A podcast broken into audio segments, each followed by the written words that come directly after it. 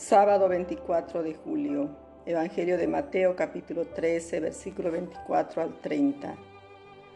En aquel tiempo Jesús propuso otra parábola a la gente. El reino de los cielos se parece a un hombre que sembró buena semilla en su campo. Pero mientras sus hombres dormían, su enemigo fue y sembró cizaña en medio del trigo y se marchó.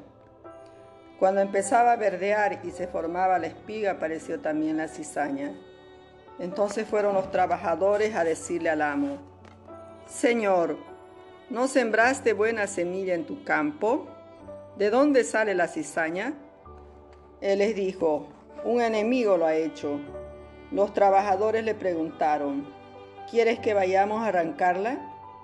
Pero él les respondió, no, porque al arrancar la cizaña podrían arrancar también el trigo. Déjenlos crecer juntos hasta la cosecha. Y cuando llegue la cosecha diré a los que han de recogerla. Arranquen primero la cizaña y atenla en manojos para quemarla, y el trigo almacénenlo en mi granero. Palabra del Señor. Gloria a ti, Señor Jesús. Jesús en el Evangelio de hoy de Mateo capítulo 13, versículo 24 al 30 propone la parábola de la cizaña. Con ella Jesús contrapone la actitud del amo a la actitud de los siervos respecto a la cizaña que crece junto al trigo. Mientras los siervos quisieran arrancarla, el amo es más prudente, pues sabe que podría poner en riesgo a muchas espigas de trigo que terminarían siendo arrancadas. En el mundo de hoy vemos muchos trigos y muchas cizañas. El trigo representa tanta gente buena que lucha cada día por conseguir sus ideales en un clima de amor y respeto al prójimo. La cizaña representa a todos aquellos que causan grave daño a sus hermanos y a la comunidad en general. La parábola de la cizaña y el trigo también nos enseña cómo proceder y llevar adelante aquello que iniciamos, tener paciencia, actuar con sabiduría, porque finalmente en la cosecha y al final sabemos y tendremos la certeza de que la buena semilla dará los buenos frutos y la cizaña al final será arrancada, destruida. Centrar la atención y el cuidado en la buena semilla aunque sin perder de vista la cizaña que afecta un poco el crecimiento de la buena semilla. Sigamos sembrando y haciendo el bien con la certeza de que es el Señor quien con su poder y fuerza hace crecer el reino.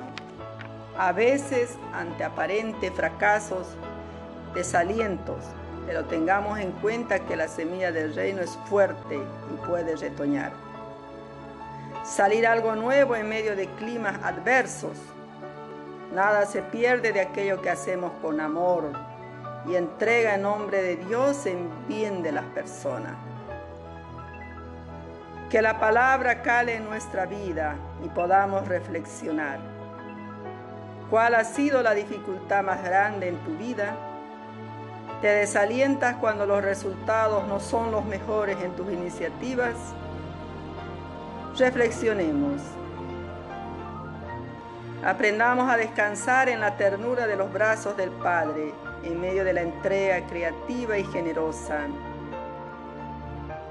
Sigamos adelante, démoslo todo, pero dejemos que sea Él quien haga fecundos nuestros esfuerzos como a Él le parezca. Como hemos escuchado, Jesús nos enseña a tener misericordia con todos, también con quienes fallan y siguen fallando. La misericordia no es para los buenos, sino para cada ser humano con quien compartimos nuestro paso por este mundo. Oremos. Señor Jesús, concédenos la humildad de corazón para que no nos creamos superiores a los demás y en cambio les mostremos a todos tu misericordia sin límites. Amén.